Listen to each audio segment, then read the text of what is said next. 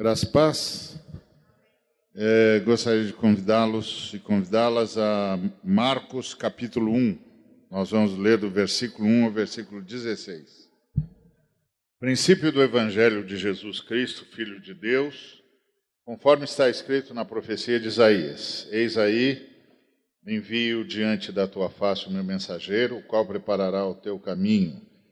Voz do que clama no deserto: Preparai o caminho do Senhor, endireitai as suas veredas. Apareceu João Batista no deserto, pregando batismo de arrependimento para a remissão de pecados.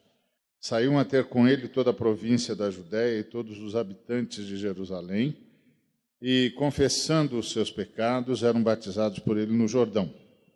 As vestes de João eram feitas de pelos de camelo ele trazia um cinto de couro e se alimentava de gafanhotos e mel silvestre. E pregava, dizendo: Após mim vem aquele que é mais poderoso do que eu, do qual eu não sou digno de, curvando-me, desatar-lhe as correias das sandálias. Eu vos tenho batizado com água, ele, porém, vos batizará com o Espírito Santo. Naqueles dias veio Jesus de Nazaré da Galiléia e por João foi batizado no Rio Jordão. Logo ao sair da água, viu os céus rasgarem-se e o Espírito descendo como pomba sobre ele. Então foi ouvida uma voz dos céus: Tu és o meu filho amado, em ti me comprazo. E logo o Espírito o impeliu para o deserto, onde permaneceu quarenta dias, sendo tentado por Satanás. Estava com as feras, mas os anjos o serviam. Depois de João ter sido preso, foi Jesus para a Galiléia pregando o Evangelho de Deus, dizendo: O tempo está cumprido e o reino de Deus está próximo. Arrependei-vos e crede no Evangelho. Caminhando junto ao mar da Galileia, viu os irmãos Simão Pedro e André que lançavam a rede ao mar, porque eram pescadores. Disse-lhes Jesus: Vinde após mim, eu vos farei pescadores de homens. Então eles deixaram imediatamente as redes e o seguiram. Pouco mais adiante, viu Tiago, filho de Zebedeu, e João, seu irmão, que estavam no barco consertando as redes. E logo os chamou, deixando eles o barco do seu pai, com os empregados, seguiram após Jesus. Muito bom. Nós vamos conversar sobre o que significa a gente ser uh, porta-voz da voz. A voz é, é Jesus e nós somos uh, porta-vozes de Jesus. E o que, que isso significa? Qual é a ênfase que está aqui e o que é que nós podemos aprender com isso? Qual é a grande lição que esse texto nos passa e que nós precisamos compreender nós que somos os pregadores do Evangelho, aqueles que vão levar a mensagem de Cristo em nome de Cristo. O texto começa dizendo: o princípio do Evangelho de Jesus Cristo, Filho de Deus, versículo 1. A palavra Evangelho significa boas notícias. Não era desconhecida no tempo de Cristo. É, na verdade, ela era usada pelo Império Romano já. Era usada para anúncios sobre movimentos do Império Romano, por exemplo, nascimento do herdeiro de César ou mais uma vitória de César, por exemplo. A palavra evangelho não era uma palavra desconhecida, era uma palavra comum que os romanos usavam quando queriam dar as notícias do reino. Então, eles entendiam que todas as notícias do reino eram boas notícias. Cristo redefiniu o termo ao usá-lo para anunciar-se a si mesmo como o grande evento da história humana. Então, Cristo pegou o termo que os romanos usavam para falar do império e passou a usá-lo para falar de si mesmo, daquilo que ele trazia, da mensagem que ele trazia. A partir de Jesus, boa notícia não tinha mais nada a ver com os poderosos. Para os romanos, boa notícia tinha a ver com o poder de Roma. A partir de Jesus, boa notícia não tinha mais nada a ver com os poderosos. Não tinha mais nada a ver com os que exercem domínio sobre os povos. seja domínio político, seja domínio econômico ou seja domínio religioso. Boa notícia não tinha mais nada a ver com poder.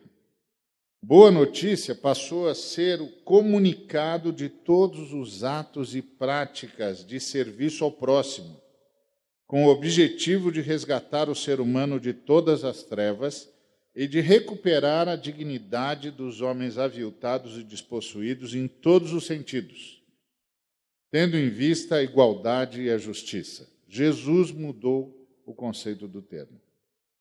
Depois de Jesus, boa notícia não tinha mais a ver com poder, tinha a ver com serviço.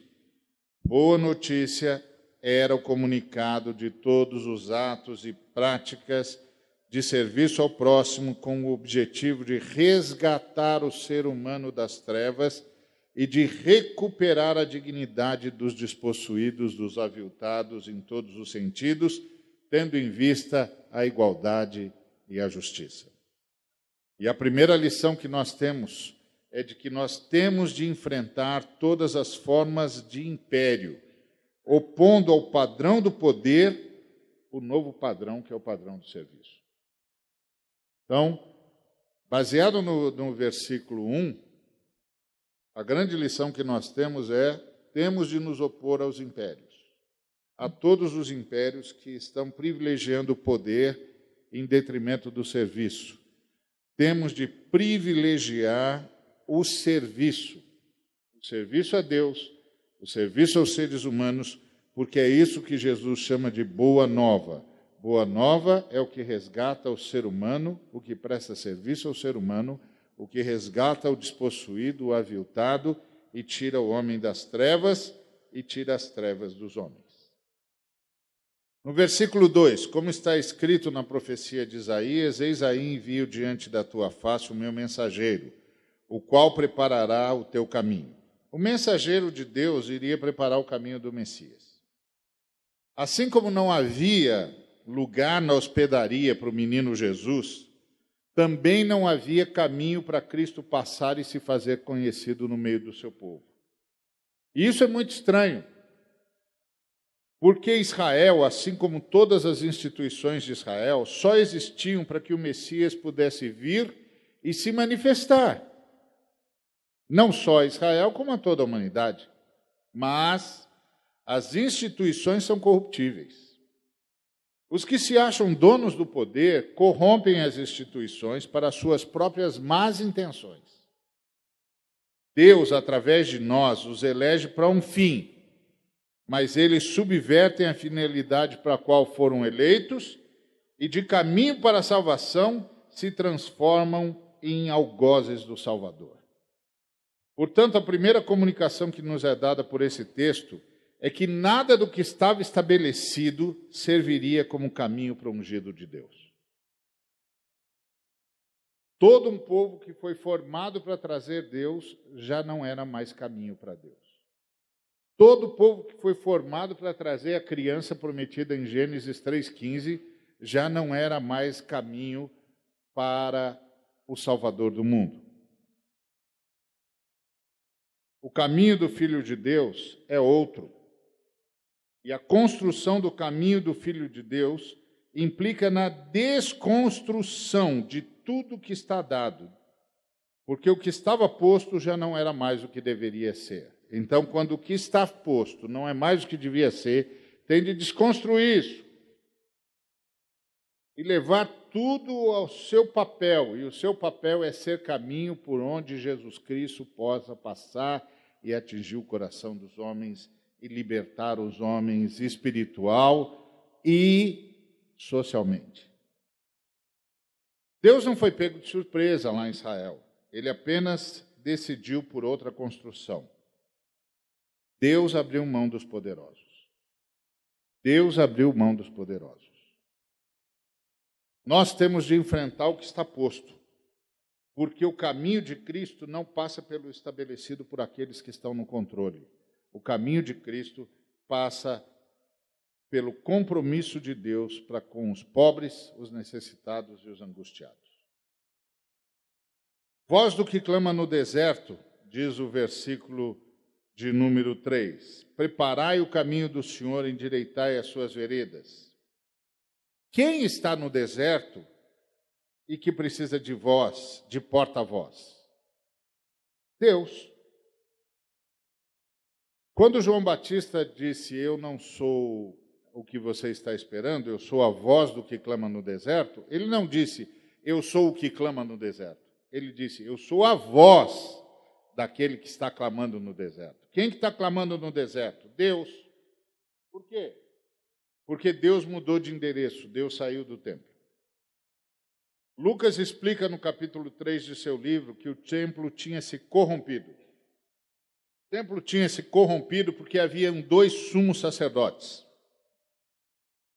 que é uma contradição de termo. Anás e Caifás são chamados por Lucas, no capítulo 3, nos primeiros três versículos, de sumos sacerdotes. Não pode haver sumos sacerdotes. Só pode haver um sumo sacerdote. Mas ele não só chama os dois, como nomeia, sendo Anás e Caifás sumos sacerdotes. O que, que tinha acontecido? Anás, um camarada esperto e populista, percebeu o interesse que os romanos tinham em interferir na escolha do sumo sacerdote de Israel e se ofereceu para fazer o meio de campo. Primeiro ele, depois cada um dos seus cinco filhos e finalmente o seu genro Caifás assumiram o sumo sacerdócio. Só que Deus não participa de conchavos. Deus não participa de corrupção. Mesmo que as pessoas jurem estar fazendo isso em nome de Deus e pela sua causa. Então Deus saiu do templo e foi para o deserto. E a lição que nós temos é: enfrentemos todos os que, em nome do Senhor, fazem conchavos e traições à causa da cruz e praticam a corrupção. Eles estão vazios, como vazio ficou o templo quando Deus mudou de endereço. Tudo que eles fazem não tem sentido algum, como sem sentido ficaram todos os rituais do templo, porque Deus não estava mais lá para apreciá-los ou para recebê-los. A lição desse texto, a lição de João Batista, é que nós temos de enfrentar os impostores, porque Deus tirou deles o amparo. E aí o texto continua: Voz do que clama no deserto, preparai o caminho do Senhor, endireitai as suas veredas. Ainda no versículo 3. O Cristo não poderia andar pelos caminhos de Israel, aquele Israel. Aquele Israel não servia. Era o caminho do conchavo com os romanos, com os donos do poder. Era o caminho da politicagem. Era o caminho da busca de interesses particulares. Não era um caminho direito. Os elotes escolheram a violência contra os invasores. Os fariseus escolheram a complacência com os dominadores. Os saduceus escolheram a cumplicidade com os opressores. Os publicanos escolheram o serviço aos tiranos, e os essênios escolheram o caminho da fuga, esconderam-se nas cavernas. Esses caminhos não eram direitos, porque não eram os caminhos de Deus. O Salvador não poderia apresentar-se por meio de nenhum desses caminhos. O Messias tem uma mensagem de reconciliação to para todos, mas só anda pelo caminho de Deus. Voz do que clama no deserto, Preparai o caminho do Senhor, endireitai as suas veredas. O Senhor parece que não quer outro caminho e insiste que seja por meio do povo para quem ele se manifestou. Só que eles construíram caminhos tortuosos.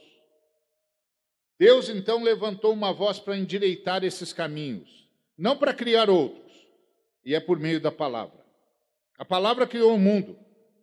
Essa palavra, uma vez ouvida, endireita os caminhos não das instituições, porque as instituições não têm ouvidos, mas das pessoas. Elas são os caminhos que precisam ser endireitados. Pessoas podem se deixar confundir com instituições e ideologias.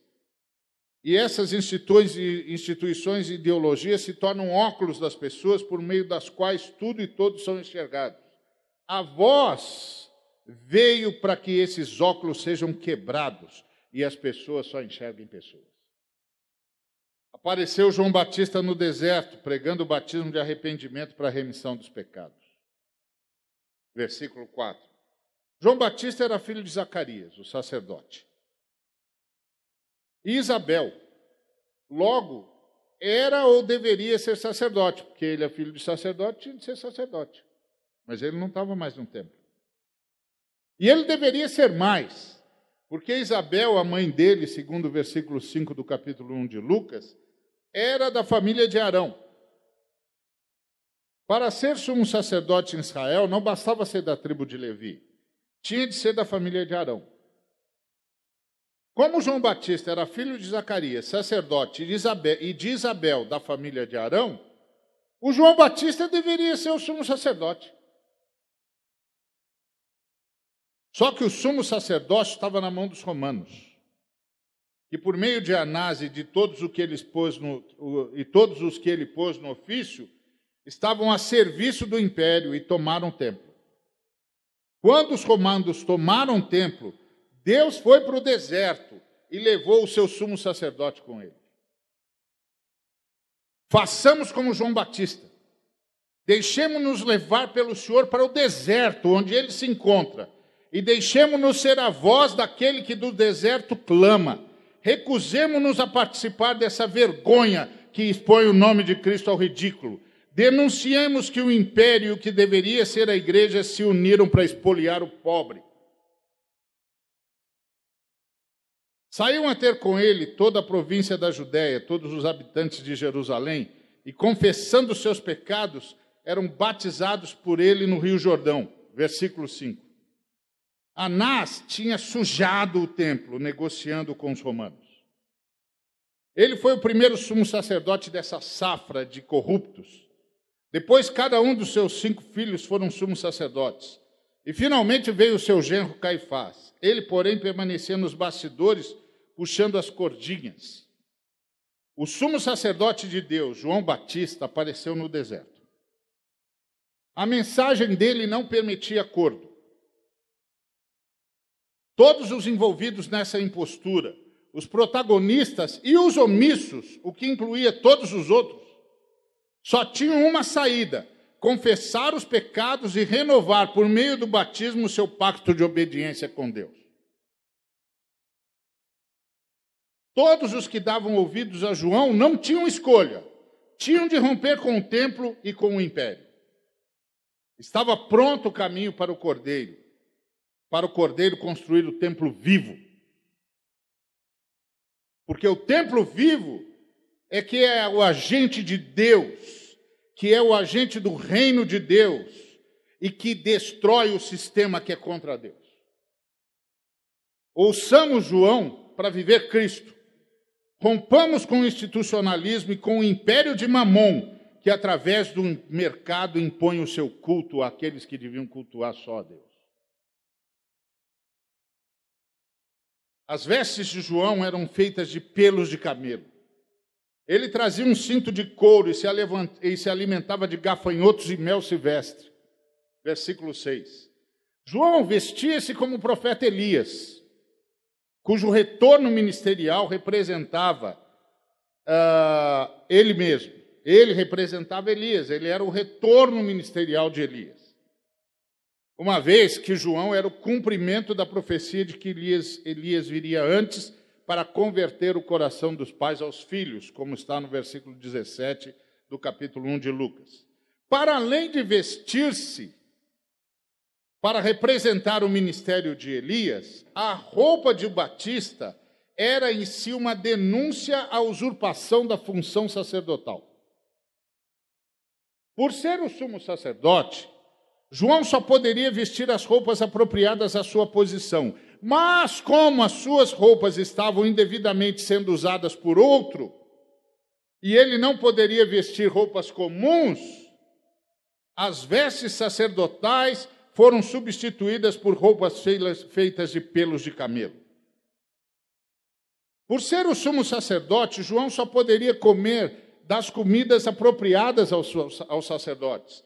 Mas a sua refeição sacerdotal estava sendo usurpada por outros. Mas apesar disso, ele não podia comer comidas comuns. Daí, passou a comer gafanhotos e mel silvestre. O profeta veio do deserto, onde provavelmente vivera, protegido pelas comunidades do deserto, até por ser quem era.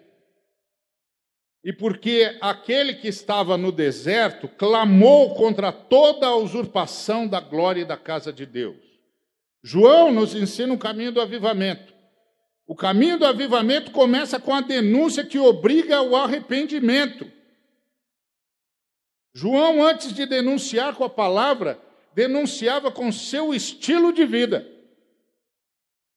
Eis o caminho, andemos nele. Se o meu e o seu estilo de vida não denuncia o pecado, não denuncia o abuso, não denuncia a, a adoração a mamon, a adoração ao poder, o seu estilo de vida e o meu estilo de vida estão contribuindo contra Deus. E pregava João: Após mim vem aquele que é mais poderoso do que eu, do qual não sou digno de, curvando-me, desatar-lhe as correias das sandálias. João veio para anunciar quem era o Messias, assim como para preparar o povo para recebê-lo.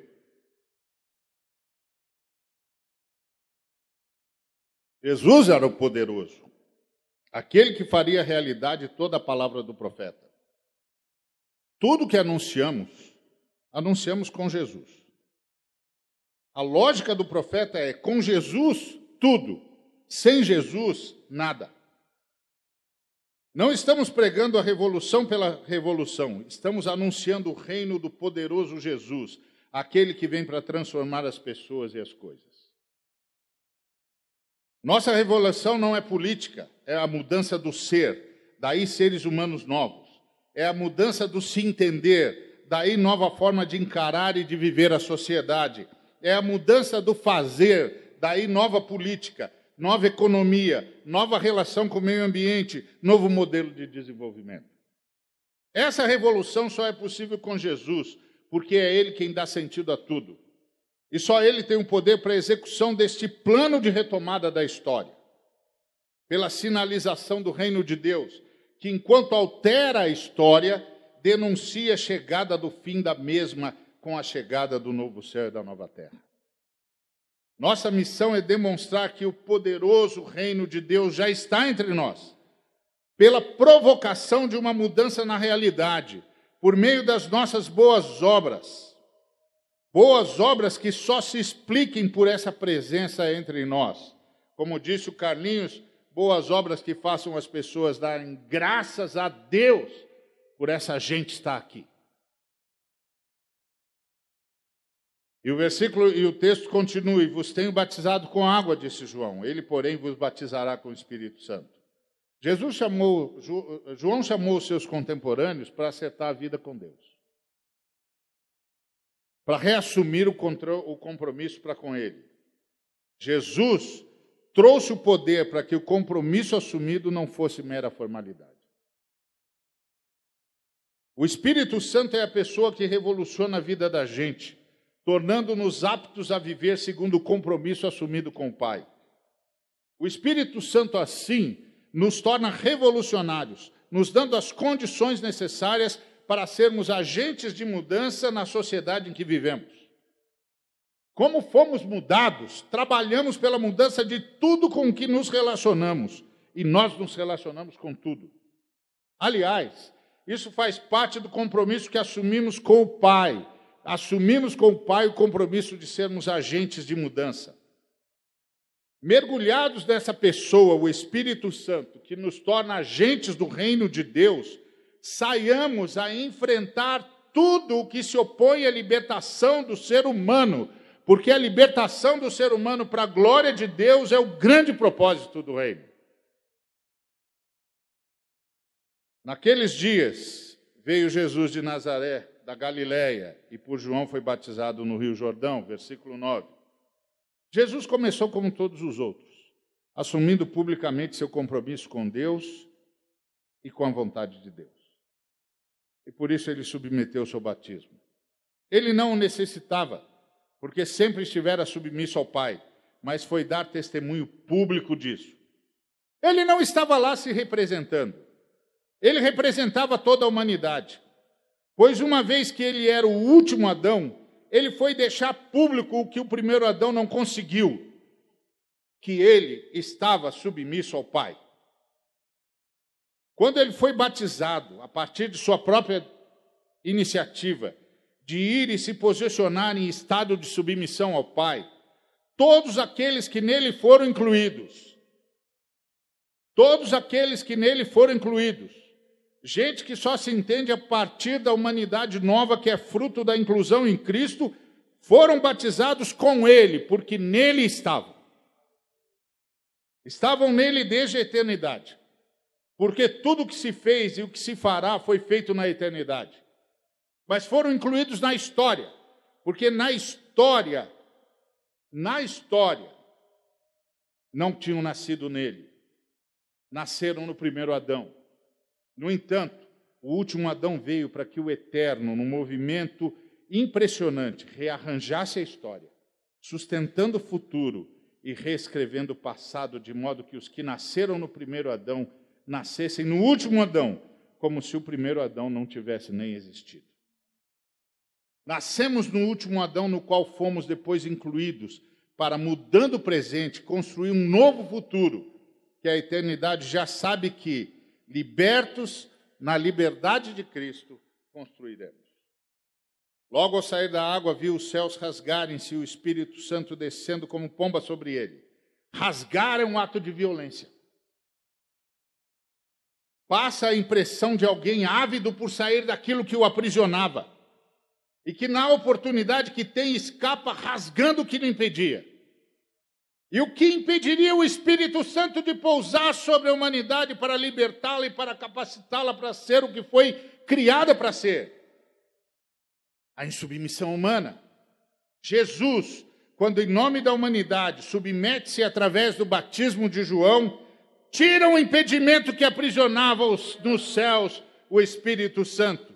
Jesus, Jesus traz o Espírito Santo para a terra de uma forma como ele ainda não tinha vindo.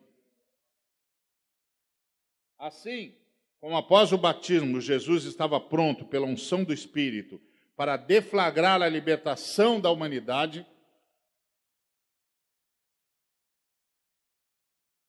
nós, sob a unção de Jesus, estamos prontos para ser agentes de nossa libertação em todas as dimensões, para levar a palavra e a prática da libertação a todos os nossos semelhantes e a toda a criação.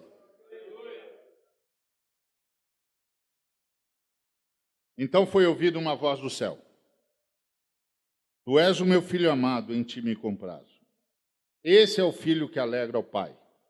É o filho que se prontifica a, submisso ao Pai, por amor, levar a cabo a vontade do Pai. Quando o Pai diz sobre o filho que este lhe dá alegria, estava falando de Jesus de Nazaré, mas também de todos os que, em Jesus de Nazaré, a partir de Jesus de Nazaré, se submeteriam ao batismo, a partir do seu significado, para serem tornados agentes de transformação da realidade e de sinalização do reino de Deus presente neles e entre eles. A nova humanidade que surge em Cristo é esse filho que alegra o Pai. É a humanidade nova no seu relacionamento para com o Pai, com o próximo, com a criação e com a história. É a humanidade com uma missão cooperar com a implantação do reino de Deus, pela sinalização, através da pregação e das boas obras, assim como disse Pedro, apressando a volta de Cristo, que vai implantar o reino de modo final e, e definitivo. Cada membro dessa nova humanidade tem de conscientemente se engajar nessa dinâmica de transformação da história, preparando-a para a volta de Cristo de modo que Jesus, em sua volta, não só encontre o filho que agrada ao Pai, como encontre uma realidade mais próxima da vontade de Deus. O filho que agrada ao Pai interfere na história, corrigindo-a à luz do reino de Deus.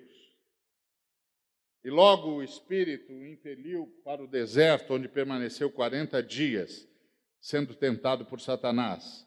Estava com as feras, mas os anjos o serviam. versículos 12 e 13.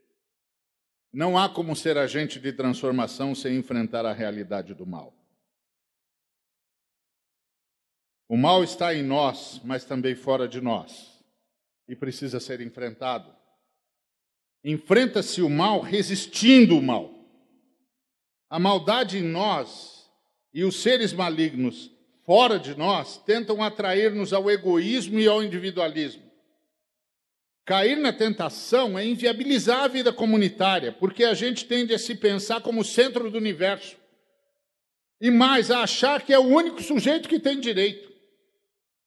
Foi a concessão ao mal que levou à construção desse sistema que exclui e gera gente na miséria e arranca dos seres humanos a dignidade. Jesus enfrentou o maligno no deserto e o venceu resistindo. Jesus o enfrentou na cruz e o derrotou na ressurreição. Temos de decididamente enfrentar o mal. Graças a Cristo é possível derrotar o mal na história.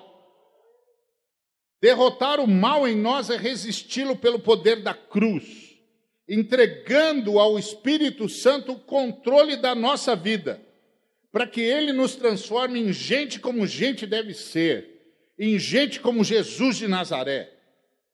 Derrotar o mal na sociedade é levá-la a pautar os seus relacionamentos políticos e econômicos ao modelo que a torne o mais parecido possível com o reino de Deus, onde a justiça corre como um ribeiro que nunca seca. E logo o Espírito o impeliu ao deserto. Foi o Espírito Santo quem o levou ao confronto com o mal. Antes que o maligno desafiasse Jesus, o Espírito Santo o levou a desafiar o adversário. A gente ora para que o Senhor nos livre do mal e está correto. Foi Jesus quem ensinou-nos a orar assim na chamada oração do Pai Nosso. Mas Livrar-nos do mal não significa livrar-nos do confronto com o mal, e sim livrar-nos de que o mal tem algum espaço em nós. Quando Jesus disse: Vem aí o príncipe desse mundo e ele nada tem em mim, João 14, 30, era isso que ele estava dizendo. Que nele o adversário não encontrava nenhum espaço para fomentar a sua rebelião. Deus nos dá força para realizar o maior de todos os milagres enfrentar os agentes do mal. Como disse Chesterton, o problema da humanidade não é explicar o mal, é explicar o bem. E esse é o grande milagre. Em meio a tanta maldade, o Espírito Santo manifesta o bem. Como? Porque o mal não tomou conta de tudo, uma vez que o mal não respeita nada. Por isso, nosso maior trunfo é a possibilidade de enfrentar os agentes da maldade e enfrentar a maldade que está em nós. Deus fez o melhor por nós, quando ao invés de nos livrar do confronto com o mal, o que só poderia fazer se desconsiderasse o nosso arbítrio, nos deu força para enfrentá-lo, de tal modo que o Espírito, ao contrário de nos municiar para enfrentar o adversário quando do seu ataque, nos impele a tomar a iniciativa do ataque e do desafio. Somos nós que atacamos o inferno, somos nós que o desafiamos, e as portas do inferno não podem prevalecer diante do ataque da igreja. Tem um montão de gente que diz que o inferno vai nos atacar, mas não vai vencer, porque as portas do inferno não prevalecerão. Ninguém ataca com porta. Porta é instrumento de defesa. Você já viu algum filme de, de castelo em que os inimigos cercam o castelo e o senhor do castelo diz: Pessoal, pega o portão e vai para cima deles? Isso não existe. O que Jesus estava dizendo é: eu vou edificar a minha igreja, e a igreja vai atacar o inferno, e o inferno não vai aguentar o ataque da igreja. O mal não é todo poderoso, o Senhor Jesus Cristo é todo poderoso. E em Cristo podemos desafiar o mal e fazê-lo retroceder, inclusive e principalmente na sociedade. Logo o Espírito o impeliu para o deserto, onde permaneceu 40 dias, sendo tentado por Satanás. Estava com as feras, mas os anjos o serviam. 40 dias de chuvas no processo do dilúvio. 40 dias para receber a lei. 40 anos para atravessar o deserto, 40 dias para enfrentar o maligno. São ciclos que precisam ser cumpridos. Todo enfrentamento do mal é como uma epopeia. É a construção de uma nova história. É revolução. Exige determinação, firmeza de propósitos, perseverança. Não pode ser feito sem a ajuda de Deus e sem a ajuda dos anjos. É uma luta contra a possibilidade de ser, de ser corrompido. É uma luta contra a possibilidade de corromper. É uma luta contra a possibilidade de ser conivente com a corrupção. É uma luta de resistência e também é uma luta para acabar com toda a corrupção. Um sistema que produz exclusão é fruto da corrupção do princípio de igualdade entre os seres humanos, do princípio do direito humano e do princípio do direito à dignidade. A corrupção implanta e sustenta a injustiça. Ao vencer todas as possibilidades de participar de qualquer forma de corrupção, a gente deixa o mal sem espaço. Lutar pela mudança da sociedade é lutar para que a maldade não encontre mais nenhum espaço entre as pessoas e nem nas pessoas. Isso tem de começar por nós. Depois de João ter sido preso, foi Jesus para Galiléia pregando o evangelho. Depois de enfrentar as forças espirituais da maldade, Jesus começou a enfrentar os agentes humanos da maldade. João fora preso por Herodes, representante do Império Romano. O Herodes queria é, agradar o imperador romano, era um, um déspota, um tirano, e foi enfrentado por João e por sua mensagem é, anunciando o juízo de Deus contra todos os opressores, seja porque ele afrontou por causa do seu pecado contra a lei de Deus e a moral de Israel. Então ele mandou João ser preso e depois assassinou João. Jesus, como quem percebe a mudança de clima e a formação de um ambiente perigoso para qualquer movimento de resistência e de protesto, muda para Galiléia. Da Galiléia dos gentios, Jesus começa a pregar como João, tornando o profeta numa voz que não pode ser calada. Da Galiléia dos gentios, Jesus continua a pregar como João, tornando o profeta numa voz que não pode ser calada. A voz daquele que clama do deserto não poderia ser calado por um ato de violência. Deus continuaria falando. A estratégia a estratégia de Jesus lhe permite, nas barbas de Herodes, a continuar o que este estava tentando calar. Jesus usou a autoridade da palavra para vencer o tentador e agora usava a estratégia para se contrapor aos agentes humanos da mesma maldade, soube discernir suas naturezas e, portanto, a forma de atacar cada uma delas. Deus tem de continuar falando até que toda ação da maldade seja denunciada e derrotada. E para isso é preciso saber o que se está enfrentando e como enfrentá-lo. Lutar contra o mal é provocar revolução em dois ambientes, é discernir as duas realidades e ser efetivos em ambas: a realidade espiritual e a realidade humana. O tempo está cumprido e o reino de Deus está próximo. Arrependei-vos e crede no Evangelho. Versículo 15. Depois da prisão de seu primo, Jesus, de dentro dos domínios de Herodes, o algoz de João retoma a mesma mensagem. Começava o confronto. Na voz de João, o reino ainda era, um, era o triunfo de Israel sobre os seus adversários, capitaneado pelo Messias que ele anunciava. Mas na voz de Jesus, o reino era o triunfo de Deus sobre o rebelde e sobre toda a rebelião. Era o resgate da humanidade, o início de uma revolução permanente e a transformação do planeta.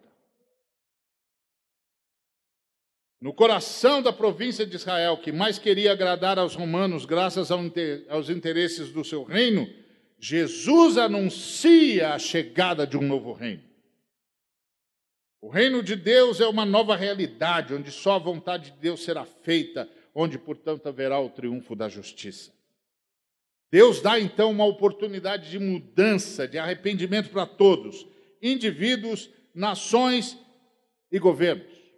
A oportunidade de concordarem com Deus de que é preciso que haja revolução na vida pessoal, na nação, nas políticas e nos governos, porque só a vontade de Deus deve ser feita. Deus perdoa o passado, mas quer um novo presente com vistas a outro futuro. E Ele mesmo concede poder para que isso ocorra. Deus existe, logo tem um jeito certo de viver, como pessoa e como nação. A boa notícia, que é o significado da palavra evangelho, é essa: a revolução vai acontecer. O melhor que cada um tem de fazer é engajar-se nela o mais rápido possível. Caminhando junto ao mar da Galileia, viu os irmãos Simão e André.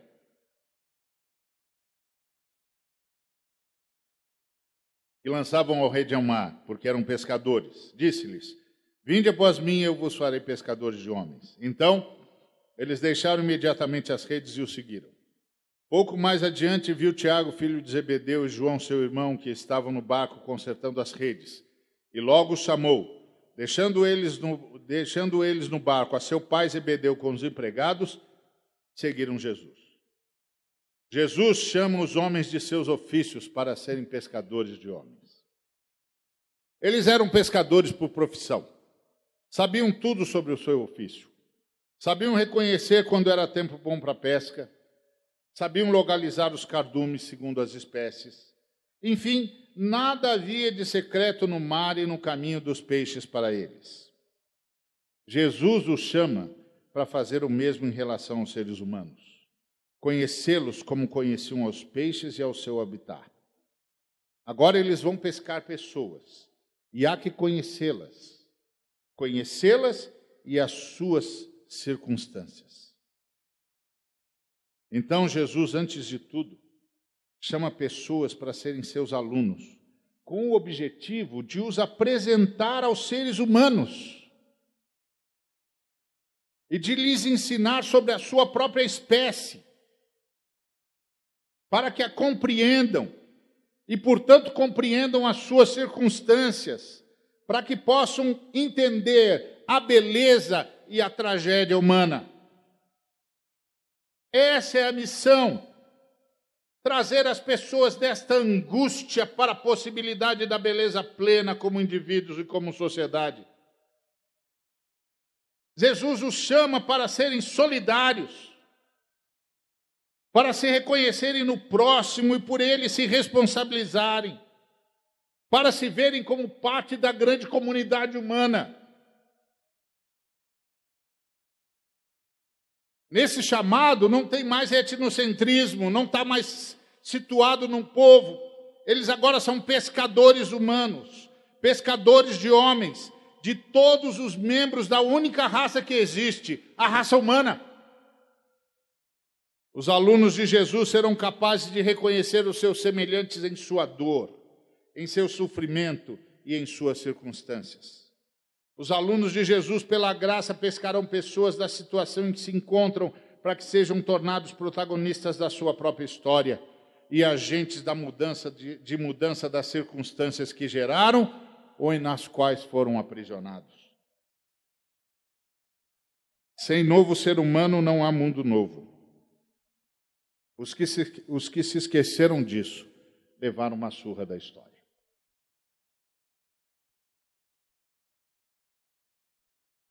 Nós somos porta-vozes de Jesus que tem esse projeto. Nós não estamos aqui para ter os nossos projetos. Estamos aqui para fazer tudo que o poder do Espírito Santo nos permite pelo projeto de Jesus. Nós não estamos aqui para exercer poder, estamos aqui para exercer serviço. Nós não estamos aqui para cooperar com a escravidão dos homens, mas para promover libertação. Nós somos os agentes do reino de Deus. Nós somos a igreja.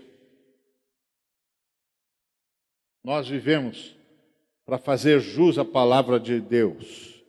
Esse é o meu filho amado, que me traz alegria. Que Deus nos conceda a todos nós a consciência de que não somos a voz, somos porta-vozes da voz. A voz é Jesus. É a palavra de Jesus que e transforma e gera uma nova realidade. Como João Batista, nós temos de nos identificar com Deus, que não está nos palácios, está nos desertos.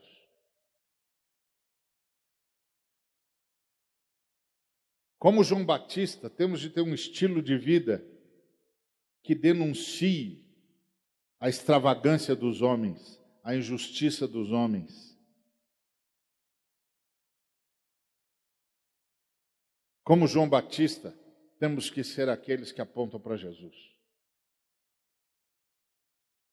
E como Jesus, temos de nos submeter à vontade de Deus e à direção do Espírito Santo.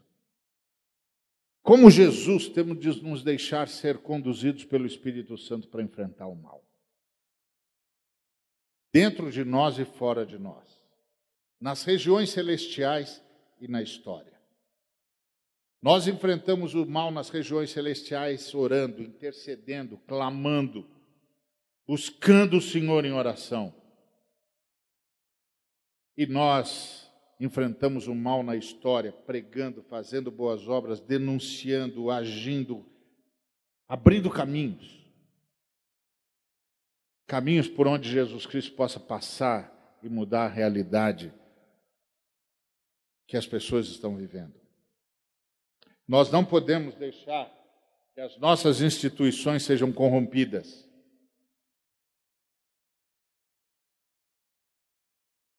Nós não podemos deixar que as nossas instituições se pareçam com as instituições de Mamon,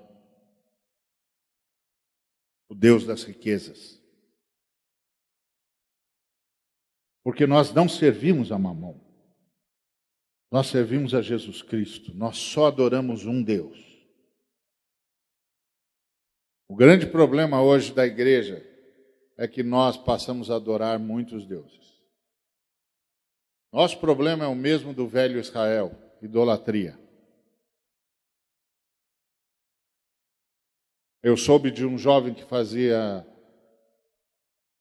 doutorado nos Estados Unidos, numa das suas grandes universidades, e que disse para o professor o seguinte: Eu quero fazer a minha dissertação, minha tese sobre a, o politeísmo americano. E o professor disse: Você não vai conseguir fazer isso, porque os americanos são monoteístas. Ele disse: Me dá três meses para eu pesquisar. Aí o professor disse: Tá bom, te dou três meses para você fazer uma pesquisa básica. Se eu aprovar, você ganhou três meses. Se eu reprovar, você perdeu três meses, porque eu não vou te dar mais tempo. Ele disse: Ok. Três meses depois, ele voltou com uma série de pesquisas que, cuja síntese é o seguinte: os americanos têm um Deus que é maravilhoso, que é o Deus da igreja, chama Jesus. É maravilhoso, extraordinário, fantástico. É cheio de amor, de bondade, de salvação. É um Deus que eu nunca tinha visto nada parecido. Mas quando os americanos vão fazer negócios, eles não seguem o Deus da igreja. Eles seguem outro Deus. Porque eles não usam, não, não usam os critérios do Deus da igreja. Quando os americanos vão fazer diplomacia, lidar com as outras nações, eles também não seguem o Deus da igreja, não. Seguem outro Deus. Porque o que eles fazem, o Deus da igreja não faria. E muitas igrejas que chamam pelo Deus da igreja não vivem como o Deus da igreja quer, eles vivem como outro Deus.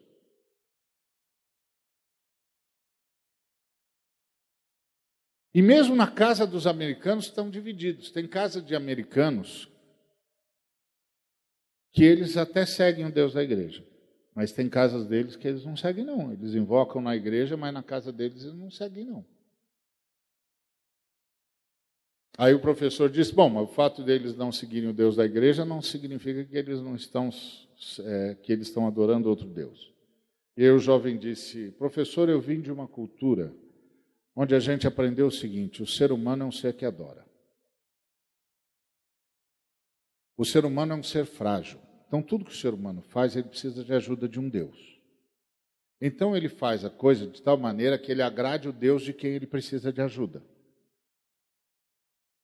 Porque ele não pode fazer sozinho.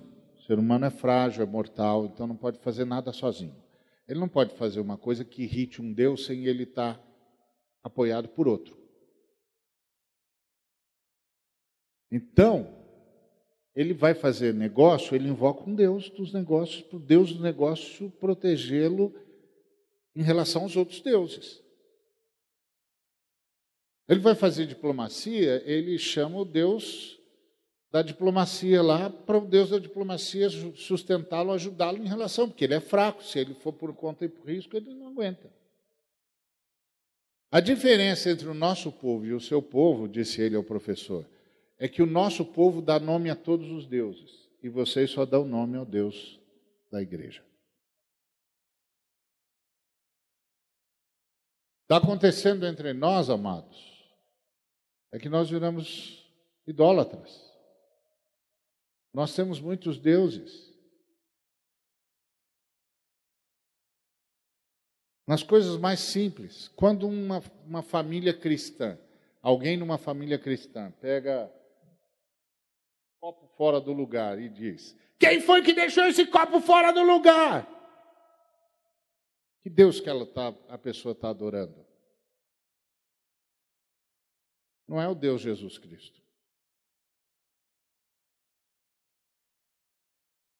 O Deus Jesus Cristo nunca faria isso. Quando o marido, que é da, que, que uh, diz ser adorador do Deus Jesus Cristo, não presta mais atenção na esposa, que Deus que ele está adorando? Não é o Deus Jesus Cristo, porque o Deus Jesus Cristo prestaria atenção sempre. O Deus Jesus Cristo não perderia um detalhe. Quando o camarada que tem que tem o Deus Jesus Cristo, reconhece que Jesus Cristo é Deus, admite pensamentos pornográficos ou que transformem seres humanos em objeto, que Deus que ele está adorando? Ele não está adorando o Deus Jesus Cristo, porque o Deus Jesus Cristo não, não pensa essas coisas e não permite isso. Deus mandou João Batista porque nas instituições de Israel que uma nação que só existia para trazer Jesus Cristo para a terra.